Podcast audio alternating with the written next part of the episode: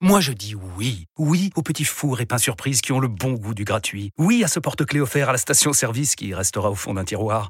Oui à une pizza achetée, la deuxième offerte, parce que celle offerte est toujours meilleure. On préfère tous quand c'est gratuit. Chez Skoda, profitez de deux mois de loyer offert sur une sélection de modèles jusqu'au 31 mars. Portes ouvertes ce week-end. Deux loyers offerts après premier loyer en LLD 37 mois sur toute la gamme Skoda, Orenia et Enya Coupé, c'est accord par Volkswagen Bank. Détails sur skoda.fr. Pensez à covoiturer. RMC 100% Tour. Pinot en connaît un rayon. Tous les jours dans le prologue, notre leader d'équipe, Jérôme Pinot, nous éclaire sur une stratégie d'équipe, le rôle d'un coureur, nous donne des conseils pour mieux comprendre le vélo. C'est toujours éclairant. Aujourd'hui, Jérôme, comment on fait pour gagner un contre-la-montre? Alors déjà, je vais euh, dire que je ne suis pas un grand spécialiste du chrono. Ça va faire rire beaucoup de monde qui vont, quand ils vont m'entendre parce que je, n'ai jamais été un grand coureur en, contre-la-montre. Mais j'en ai côtoyé des grands. Et celui-là, plus particulièrement, de chrono, va falloir l'attaquer euh, l'attaquer très chaud. Je pense que dès, le matin au réveil et dès l'approche, euh, il n'y a pas une épreuve plus importante qui demande un échauffement millimétré que le contre-la-montre. Donc les, entraîneurs, les coureurs travaillent ensemble, discutent ensemble sur le protocole d'échauffement. Je pense que le contre-la-montre se gagne sur l'homme-traîneur. en tout cas, il peut se perdre dans la séance d'échauffement. Et ensuite, il faut être tout de suite, tout de suite concentré et tout de suite dans le rythme, puisqu'on a, on l'a dit tout à l'heure, il y a cette côte euh, au bout de 4 km 100 qui va être euh, euh, la côte qui va peut-être faire la différence avec celle de Domancy évidemment, mais celle du début, il faut pas se rater. Il faut être dedans tout de suite, dans le rythme tout de suite. Et puis ensuite, il faut avoir du bon matériel, une bonne position aéro. Et puis surtout, messieurs, il faut avoir une caboche d'enfer parce que c'est euh, un exercice où on lutte contre le temps. On a toujours mal. Il faut aller plus loin que le mal et sans aller trop loin non plus pour pas exploser sur le final. C'est une bataille contre soi-même. Ne jamais se déconcentrer, prendre les bonnes trajectoires, c'est une certitude, mais toujours, toujours pousser, tirer, pousser, tirer jusqu'à l'arrivée. Ne jamais se relâcher, ne jamais se déconcentrer. Et surtout, surtout, le plus important pour un coureur du chrono, on doit passer la ligne. On a, eu, l'impression de ne pas avoir fait un très bon temps. Ça veut dire qu'on est allé très loin dans le mal. Et quand on se fait mal, on n'est pas content de soi parce parce qu'on souffre. Et quand on a, si on n'a pas souffert sur un chrono, c'est qu'on n'a pas fait un bon temps. Le mec qui passe la ligne et qui dit ouais, ça allait pas mal aujourd'hui. En général, c'est qu'il n'a pas pas tout donné. Et puis dans, cette bataille. Euh, euh, entre les deux coureurs, parce qu'on va parler de ça dans ce contre-la-montre, il va falloir aussi euh, évidemment euh, que, le, que les directeurs sportifs euh, est un rôle très important de motivation. On l'a dit tout à l'heure, on ment un peu sur les écarts quand ça va pas dans le bon sens, on en rajoute un peu quand ça va bien, euh, pour, continuer, pour toujours, toujours, toujours garder son coureur en alerte, toujours sous pression, en permanence, en permanence en pression. Et puis, il y aura un point stratégique, messieurs, aujourd'hui, on va en parler, je dois en parler, c'est changement de vélo ou pas au pied de la côte de Domancy. On le sait, hier soir, euh, hier après-midi, Tadej Pogacar est allé faire des reconnaissances et il a changé de vélo. Il a tronqué, il a troqué le vélo de contre-la-montre très spécifique avec sa position très aéro au pied de la côte de Domancy pour finir avec son vélo de, de, montagne, le vélo le plus léger possible, puisque euh, depuis Domancy jusqu'à Combloux, on, fait, on est en, en, montée, et donc on est beaucoup plus à l'aise avec un vélo de montagne. Le, le contre-la-montre va se jouer là, et l'aspect psychologique va être énorme entre les coureurs qui décideront de le changer ou pas. Et celui qui décide de ne, pas le changer risque d'avoir dans la tête jusqu'à la fin est-ce que si j'avais changé de vélo, j'aurais gagné ou j'aurais perdu du temps? Donc c'est aussi un, match parmi les mécanos, un match pour les entraîneurs et un match pour les coureurs. Donc ce contre-la-montre-là, typiquement, aussi euh, atypique qu'il ne soit parce que très court et très difficile, mais pas en montagne, euh, va poser énormément de questions aux coureurs et, au staff, et c'est pour ça qu'il est euh, très excitant et qu'on a hâte d'y être. Le meilleur du cyclisme sur RMC avec Lidl, sponsor principal de Lidl Trek. Avec ça, Ludo, tu dois gagner contre la montre. Hein, ouais, moi je voudrais que Jérôme il nous explique aussi. tout, moi je suis très impressionné, Jérôme, par euh, tout ce que je peux lire sur les gains de temps. Est-ce que voudrais que tu nous en parles un petit peu. Alors, on a, on a parlé des, voitures, de la voiture derrière avec les vélos dessus. On parle des combinaisons. On parle des que j'ai carrément lu qu'on mettait des chaussettes pour gagner encore plus de temps. Qu'est-ce qu'il en est? Il y a le vélo, il y a, il y a tout ça qui fait que. Mais qu'est-ce qu'il en est? Est-ce que tu peux gagner un tour? Est-ce que par exemple Pogacar, Vingegaard peuvent gagner ce chrono de 3 ou 4 secondes grâce à ces éléments-là? Alors, tu sais quoi? Euh, Juste avant que Jérôme réponde, on va accueillir un autre Jérôme qui nous a écouté. Jérôme Qui Coppel, qui saura peut-être mieux répondre qui va que répondre également comme Jérôme C'est dur. Salut Jérôme Bonjour messieurs, bonjour. Salut, Merci beaucoup d'être avec nous. Bon, je rappelle Salut, que tu GG. es consultant RFC, on t'écoute tous les jours et tu es excellent, bien évidemment, avec euh, l'équipe de Christophe Cessieux. Merci beaucoup de venir dans la radio digitale, ça nous fait vraiment plaisir. Toi qui as été champion de France euh, de contre-la-montre, grand spécialiste donc. Jérôme disait, Jérôme Pinault disait tout à l'heure que ce n'était pas un grand spécialiste. Tu as été convaincu quand même Il n'a pas dit trop de Ah, bêtises Ouais, peut-être qu'avec ces conseils, j'aurais pu gagner un, Ah. chrono sur le tour. hein. Qui sait, j'étais content de l'entendre euh, nous donner des, des bons conseils. C'était des bons conseils. Ah, très, ça très va. bons Tu, tu- tu- tu sais que y a l'anecdote euh, que j'ai à donner aujourd'hui, c'est que la dernière fois que le, le- le Tour a fait un chrono via la côte de Domancy, on arrivait à Megève. J'étais sur le Tour de France et c'est la première fois que je montais sur une moto pour commenter un contre-la-montre derrière mon Marco national. Et qui est-ce que j'ai suivi? Ah, Jérôme Ah, Coppel. c'est vrai Génial. Ah bah je, Bah oui. je savais même pas, tu vois. J'étais derrière toi, ouais. Ah bah c'est grâce à ça que tu as gagné. Ouais, ouais, il m'a- il m'avait pas donné les conseils. hein. Il était en train de dire. Je peux dire que, je peux dire que j'ai eu le temps de voir, eh, j'ai eu le temps de voir le paysage, que ça allait pas vite. Ah Ra- rappelle- Rappelle-moi ton meilleur classement sur un. chrono Non, non, jamais. euh, Attends, jamais, de jamais de comparaison avec Jérôme- toi. Jérôme Surtout en j'ai ton meilleur Surtout pas classement. en chrono. Attends, le duel des Jérômes, je crois que Johan. Ouais, il- j'ai ton Ouais. meilleur classement sur un chrono, Jérôme. Euh, Jérôme Pinault, c'était euh, au championnat de France 2010. Tu fais quatrième. Ah ouais, quand même. Quand même. Ah oui, championnat de France. Ouais, attends. Championnat Ah. de France. Attends, Oh, Jérôme. Ah, c'est attends, pas le même niveau. Monsieur Coppel, attendez. Monsieur Coppel, attendez, parce que Jérôme est termine à champion 1 de minute France, hein. 12 et Jérôme Coppel termine 19e à 3,46. Il t'a mis 2 Ouais. minutes 30 dans la tête. Oui. hein. Qu'est-ce qui s'était oui, passé oui, ce jour-là Sur le même, sur le même parcours que où GG est devenu champion de France. Ouais, hein. tu vois. Alors. Voilà, voilà. C'était un problème d'état de forme là à l'époque. Un problème d'état de forme. Les années se suivent et ne se ressemblent pas. Et pour information, Monsieur Pinot, quand tu m'as suivi, j'ai quand même fait 11e de chrono-là. Mais oui, je sais, je sais, je quand sais, même je pas sais. mal. Bon, on a Ah Dans ta combinaison de champion de Est-ce France. qu'on peut accueillir Et GG, tu correctement avais changé de vélo. Même T'avais pas changé de vélo. Ah, mais, euh, non, non, mais c'était pas tout à fait pareil. On avait très peu de plats. hein. Nous, on partait directement de Salanches à Domancy, donc euh, et après on arrivait à Megève, un petit peu plus haut. Il y avait quasiment pas de plat. Mais pour information, Chris Froome, qui avait gagné le chrono, avait tout fait en vélo de chrono, lui. Ouais. En, en 2016, hein, je parle. Alors, Mais là, j'aurais la- quelques, j'ai quelques petites infos à vous donner parce que j'ai mis, je pense, du début des paddocks à Bah, vas-y. ici, là, le, le début de l'émission, au moins euh, 45 minutes pour venir pour essayer de piocher quelques informations. Ah ouais, on, est Ah, preneur, vas-y, on est dis-nous. preneur.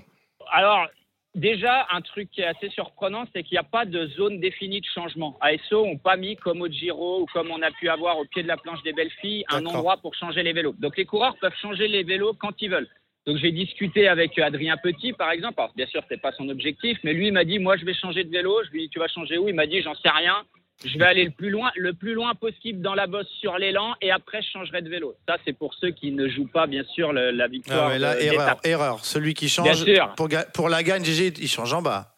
Voilà, alors la plupart, ceux qui vont changer, vont changer en bas. Par contre, euh, j'ai regardé, ça, il y a des petites indications, les vélos ont des transpondeurs. Euh, chez Jumbo Visma, déjà, ils ont des nouveaux vélos qui sont tout noirs et un peu plus légers que leurs vélos habituels, des vélos de chrono, je parle. Et les transpondeurs sont tous sur les vélos de chrono. Et hier, ils ont fait toutes les reconnaissances. Et encore ce matin, j'ai vu euh, Van Aert. Ils sont euh, en vélo de chrono, même dans la bosse de Domancy.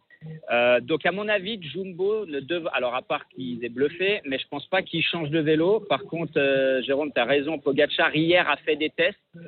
Bien sûr, on n'a pas pu avoir. J'ai pas réussi à avoir d'informations. Ils m'ont pas dit s'il allait changer de vélo ou pas. Mais en tout cas, je pense que Vingegaard ne changera pas de vélo. Personnellement, j'ai fait le parcours ce matin en voiture, en, reconnaissance avant de, rejoindre l'équipe. Perso, je changerai pas de vélo non plus. Euh, D'accord. pa- parce que, alors oui, il y a le départ, il y a cette bosse raide là, la cascade de, de cœur. Après, il y a une longue descente, etc.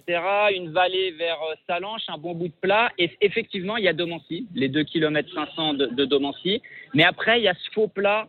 Euh, le chrono s'arrête pas en haut de la côte de Domancy. Après, il y a ce long faux plat pour aller jusqu'à Combloux. Et là, si on est vraiment bien habitué au vélo de chrono, euh, qu'on peut rester en position sur des pentes à 3, 4, 5% Je pense qu'il y a un réel avantage à garder le vélo de chrono après la côte de Domancy. Mais encore faut-il que le vélo de chrono fasse pas 3 kilos de plus que le vélo de route. Euh, je sais que des coureurs, certains grimpeurs vont changer de vélo, eux, parce qu'ils n'arrivent pas à développer la même puissance en position de chrono que sur leur vélo de route. Donc ils se disent, je suis prêt à perdre 20 ou 30 secondes pour changer de vélo au pied de la côte de Domancy, plutôt que de perdre une minute, puisque j'arrive pas à développer la même puissance dans la côte de Domancy. Donc euh, pour l'instant, c'est partagé euh, chez Arkea Samsic, qui en a qu'un, par exemple, qui va changer de vélo. Alors ok, il n'y en a aucun certainement chez eux qui va viser la victoire d'étape, voire le podium, mais quand même ça nous donne des indications. Donc on va avoir un peu de tout. C'est pas comme à la planche des belles filles où 90% du peloton avait changé de vélo. Ça va être stratégique, donc ça, ça va être très très intéressant. Euh, pour rebondir sur ce que disait Ludo, Ludo, tu avais donc cette question sur Oui, au de le Jérôme, gain de du coup. temps, donc tu peux la poser à Non, Jérôme Coppel aussi, qui était un c'était- Je ne sais spécialiste. pas si Jérôme Coppel nous a entendu. C'était sur les gains marginaux. Ouais. Qu'est-ce que vous pouvez nous, nous, nous dire et ou nous expliquer? Parce que moi, c'est vrai que c'est aussi un sujet qui me passionne. Alors, il y, a- il y a beaucoup de choses à dire. J'ai pas, euh, c'est dommage, j'ai laissé dans, dans mon ordinateur les, les différentes études qui ont pu être faites sur euh, voilà la différence entre telle marque de vélo de chrono, euh, tel casque, etc. Faut savoir En tout cas, que- est-ce qu'on peut, est qu'on peut dire facilement qu'aujourd'hui, alors, rien qu'en prenant le vélo, sur le vélo aéro, moi, les études, on les a, puisque évidemment, euh, avant de choisir des vélos, on regarde aussi tout ça. Euh, le, le- le avantage, avantage Jumbo. Le vélo Cervélo est plus efficace en contre la montre que le vélo Colnago, malheureusement. Oui, même si le nouveau Colnago qu'utilise euh, Pogachar, il est pas, enfin Pogachar et son équipe l'année dernière c'était le seul à l'utiliser, il n'est pas encore sorti dans le commerce. J'ai encore pas vu d'études dessus. Il y a certainement dû en avoir, mais j'ai. Je Ah, suis ils pas ont fait avec l'ancien modèle alors. Parce qu'il y a trois ans, l'étude il- était sortie et Ouais. c'était avantage Vingegaard. Voilà. Mais depuis, ils ont refait un vélo qui apparemment semble, semble très très bon. Donc au niveau Mhm. matériel pur, je pense que ça se vaut. On va parler du textile. Euh, J'ai eu la question hier. Euh, textile, euh, Pogacar a le maillot jaune, euh, ma- maillot blanc, Vingegaard a le maillot jaune. Ils vont avoir la même combinaison finalement qui est faite sur mesure par l'organisateur du Tour de France. Donc niveau textile, ça va pas changer. Mais après, ce qui est vrai, c'est que les différences de casque, alors je ne vais pas comparer que Vingegaard et Pogacar, mais tout, bien sûr, tout le matériel est testé en amont l'hiver par les équipes en soufflerie. On essaye différentes formes de casques, on essaye différents types de couches-chaussures, différentes euh, matières euh, sur la combinaison au niveau des épaules, du dos, la fermeture éclair qui ferme devant, qui ferme derrière. C'est tout des, des tout petits gains, ça paraît rien parce que c'est euh, de l'ordre de même pas une seconde au kilomètre de gagner. Mais si on en accumule quelques-uns, bah, en bout de ligne, ça peut faire quand même une belle différence. Sauf, sauf, Aujourd- sauf GG, sauf- ouais, vas-y, c'est ça que tu allais dire, c'est ce que j'allais te poser comme Je, question. je sais pas, je sais pas c'est ça, mais aujourd'hui, dans des bosses raides comme ça, le côté Voilà. aéro va un peu moins rentrer en compte. Il va être Il y a- atténué. Voilà, il va être atténué parce que quand on roule en dessous de 25 km/h, on va dire le côté aéro rentre beaucoup moins en compte. Quand on, est en, Euh, quand on est en danseuse, il y a quasiment plus de, de, de côté aéro, puisque la danseuse est un style qui appartient à chacun. Euh, Là, je, pour- je parle pour nos auditeurs et, et pour vous, les gars. Et surtout, euh, quand on va en test soufflerie, très rarement on met le tunnel à 25 à l'heure. On est plutôt à tester le matériel sur des vitesses autour de 50, 55, 60. Donc aujourd'hui, avec le dénivelé, je dis pas que c'est pas important, je dis que c'est atténué par la difficulté du parcours. C'est ça, Ouais. c'est ça exactement. Donc il y a toute la partie après la première bosse jusqu'au pied de Domancy où là ça va être important. Là, ça va être important. euh, Ouais. Parce que ça va rouler très très vite. J'ai fait la descente, je l'avais déjà faite moi à l'entraînement quand je courais sur route ouverte et là route fermée, le bitume refait, ça va aller extrêmement vite dans cette descente. Ouais. Mais par contre, c'est pour ça que je, que je vous disais tout à l'heure, personnellement, je ne changerai pas de vélo parce que après la côte de Domancy, des coureurs comme Vingegaard et Pogacar sont capables de rouler à plus de 25 km/h. Ils vont rouler bien plus vite que ça. Et là, on retrouve ce facteur aéro. Et il y a combien, y a de bornes? Il y a GG, il y a combien de bornes? Il y a, il y a 3, 4 km pour aller à Combloux? Ouais, tu dois avoir 4, 4 bornes. Ouais, donc tu rechanges pas quoi, tu rechanges pas. Non, non, non, tu rechanges pas. Une fois que tu es parti, Ouais, donc là, tu chrono, rechanges pas. chrono. Ouais, La seule question que, que je me posais, moi, GG, c'est euh, c'est, euh, est-ce que Tadej Pogacar est 100% remis de sa fracture au scaphoïde et peut se permettre de monter en danseuse sur son vélo de chrono C'est la seule Alors, question que je me posais. J'espère bah, qu'il n'est pas gêné. C'est une question que j'ai posée à un membre du staff. Il m'a dit qu'il n'était pas complètement remis, mais je ne sais pas ce qui est vrai ou ce qui n'est pas vrai. Euh, peut être du bluff- du que- bluff, ouais. il va, bien sûr qu'il va pas me le dire à moi, Il dit euh, il a encore des douleurs, mais finalement il est plus gêné euh, en bas des longues descentes quand euh, vraiment il a les mains dans le creux du cintre, qu'il Quand doit ça freiner pour- ouais, d'accord. Ouais, et quand on freine fort, surtout avec les freins à bah, le poids du corps, il va sur l'avant, donc il va sur le poignet, et là, ça lui crée des douleurs et des Parce que en forte, en bas euh, des descentes. Ouais, c'est ça. Parce qu'en forte, euh, en forte, euh, à forte vitesse, euh, on est crispé, les garçons, pour expliquer. hein. donc le, le SCAF euh, travaille beaucoup et Ouais. je pose la question à GG sur le prolongateur parce que sur le prolongateur, on casse un peu le poignet. Et Mhm. donc Ouais. le SCAF, il est mis à contribution. Donc il est très strappé, j'ai vu, ce qui le sert à, à soulager ses douleurs. Mais c'était, mais de toute façon, ça n'entre pas tellement dans le choix de vélo puisque le vélo de chrono va le prendre au départ. Donc euh, quelque part, bon, c'est juste dans le choix de, de la montée, la fatigue.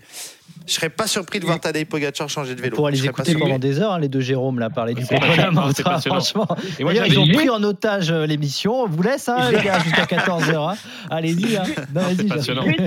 Juste un petit point, si. Pogacar, euh, si, Po- si Pogacar change de vélo, c'est pas euh, par rapport à ses douleurs au poignet, c'est juste une histoire de performance qui Ouais. pense qu'avec son vélo de route, il ira plus vite dans Domancy. Il ira plus vite dans la montée, ouais. Voilà, et qui gagnera plus de temps, qui reprendra plus de temps à Pogacar. Hmm. Par contre, je serais pas surpris que Pogacar ah, soit en haut de Domancy avec quelques secondes d'avance sur Vingegaard et que Vingegaard arrive dans la Lui dernière reprenne partie après. à refaire du retard. à Ouais. Moi, ce que j'ai retenu, c'est qu'il faut pas changer de vélo dans la côte, dans la pente. hein. Vaut mieux éviter. Non, Non, nous on peut, hein, nous, on, Pour- non, non, on a le droit, pour mais bah, si, si t'as le temps, tu peux même bou- bouffer un sandwich et prendre un coup de blanc. hein, mais Après, pour, le coup, repartir, euh, c'est chaud quand même. Et, moi, et, et messieurs, moi j'avais une, une autre question. Comment on fait euh, physiquement, physiologiquement, etc. etc. Euh, les coureurs sont habitués à faire depuis 15 jours entre 170, 200 km. Et là, tout d'un coup, il n'y en a que 22. Que- quelle, euh, Mais- je sais pas quelle approche, que- quelle approche ils ont là sur ce, sur ce chrono. Mais aujourd'hui, euh, ils vont rouler. D'ailleurs, j'en ai déjà. Ils vont faire croisé, 60 euh, bornes, hein, beaucoup. 70 bornes, hein. Ouais, parce qu'en fait, ce matin, ils vont faire un espèce de réveil musculaire. Ils ont fait un tour de circuit pour certains. Ceux qui jouent pas forcément le chrono, ils ont quand même été roulés une heure, une heure et quart ce matin. Ils, ils rentrent à l'hôtel, 3-4 heures avant leur heure de départ, ils commencent à manger. Et ensuite, euh, une demi-heure, 40 minutes d'homme traîneur, plus le chrono. Donc ils vont faire euh, ouais, 50 à 60 kills et ils vont rouler en trois fois finalement. Un réveil musculaire le matin, Ah, un d'accord, échauffement ok. sur le home trainer et la course et encore une récupération après. Donc, donc Et f- qui- en, en termes de temps, bien sûr, que ça n'a rien à voir avec une étape de 180 bornes, mais par contre, on roule quand même 3 à 4 fois dans la journée. Ah, je comprends mieux. ouais. et puis en termes d'intensité, Ludo, euh, je, vous, je vous propose, moi, d'aller voir, et même si c'est pas le Tour de France, d'autres épreuves, euh, quand les gars sont sur home trainer à l'échauffement, quand on y était, nous, tous les spectateurs disent mais c'est pas possible, il va plus avoir d'énergie pour faire le chrono parce que tu te, tu te mets déjà dans des zones très très hautes et une intensité de résistance à la, à la douleur très très haute pour être prêt à dès les premiers kilomètres être ce qu'on appelle dans le rythme. Et tu sais que si on pouvait inventer quelque chose qui permettrait aux coureurs de sauter de l'homme trainer et de monter sur la rampe de lancement et de partir, ce serait mieux. La hantise et le, et le, et le, le, le, le- le- le- le timing euh, que n'aiment pas les spécialistes chrono, c'est entre le moment où je descends du, de l'homme trainer, euh, je mets le, je- j'enfile au pire le casque et l'oreillette et je vais dans la zone d'attente, dans la chambre d'attente. Et là, c'est là où c'est le plus compliqué, parce qu'on a fait des intensités à très haute, des efforts à très haute intensité pour préparer le moteur à subir euh, cela pendant 40-50 minutes. Et là, c'est retour au calme. Et souvent, les grosses cannes, on les a euh, au début parce que euh, bah, cet effort, euh, il, il- il doit se remettre en route. Jérôme euh, Pinault et Jérôme Coppel, il y a Johan qui a une question également euh, sur ce contre-la-montre avant de te libérer. Ouais, pour, pour vous deux, euh, les, les amis, euh, je me pose la question du changement tactique de, de- de vélo. S'il y a un changement de vélo, est-ce que Vingegaard pour- peut se calquer sur Pogachar C'est-à-dire Ah si non, non, Pogachar non. change de vélo, il change de vélo. Non. S'il change pas, il Ah change non, pas. non, Non. Il est, la décision, Non, elle est prise euh, depuis hier déjà, ou depuis trois semaines déjà. Non, non, il peut pas faire ça parce que c'est toute une organisation. Il faut savoir euh, au mètre près où il va s'arrêter et descendre du vélo. Il faut que le mécano soit prêt, etc. C'est pas un truc qu'on peut anticiper à la, à la dernière seconde. Donc non, comme le dit Ludo- Jérôme, ça c'est décidé depuis, à mon avis, bien avant le, le départ du Tour. Peut-être qu'ils ont eu des incertitudes en faisant le parcours sur route fermée ce matin, hier et ce matin notamment. Euh, mais non, la décision est prise en tout cas largement avant le départ. Et Ok. Ludo, pour répondre à ta dernière interrogation concernant les voitures, puisque c'est un vrai débat en ce moment, euh, l'UCI a décidé, grâce à Michael Rogers, ancien champion du monde du chrono, qui a euh, mis les pieds dans le plat, parce qu'on a souvent vu des coureurs avec des voitures euh, et dans un contre-la-montre individuel, individuel avec 8 vélos sur le toit, Ouais. très proche du coureur. On sait que c'est un avantage certain pour le coureur. Règlement est tombé. Aujourd'hui, on devrait commencer à faire respecter ce règlement. 15 mètres minimum d'écart entre le coureur et la voiture, euh, ce qui euh, signifierait déjà que euh, l'apport est, moins grand. Et encore une fois, euh, Ludo, pour des questions de parcours très spécifiques, l'apport de la voiture aujourd'hui sera très très minime. Et le nombre de vélos sur la voiture, c'est pas aussi euh, limité. Il n'y a pas de. Non, non, non, l'UCI a vraiment réglementé euh, l'écart entre le coureur et la voiture. Mais en fait, si tu respectes l'écart, euh, alors il y a, ça a quand même une incidence, mais même si tu as beaucoup de vélos sur la voiture, si tu respectes l'écart, bah voilà, le, Y a rien, le quoi. gain, le gain aéro est très faible. Par contre, maintenant, on sait, puis ça, c'est une discussion euh, que, dont l'UCI a, a conscience et ils en parlent, parce que maintenant, il y a des galeries où les vélos sont en travers de la En voiture. perpendiculaire, ouais. En perpendiculaire. Et ça, par contre, ça peut avoir encore plus de gains parce que euh, parce le vent va bien taper sur les vélos et éventuellement fait un reflux d'air sur le coureur.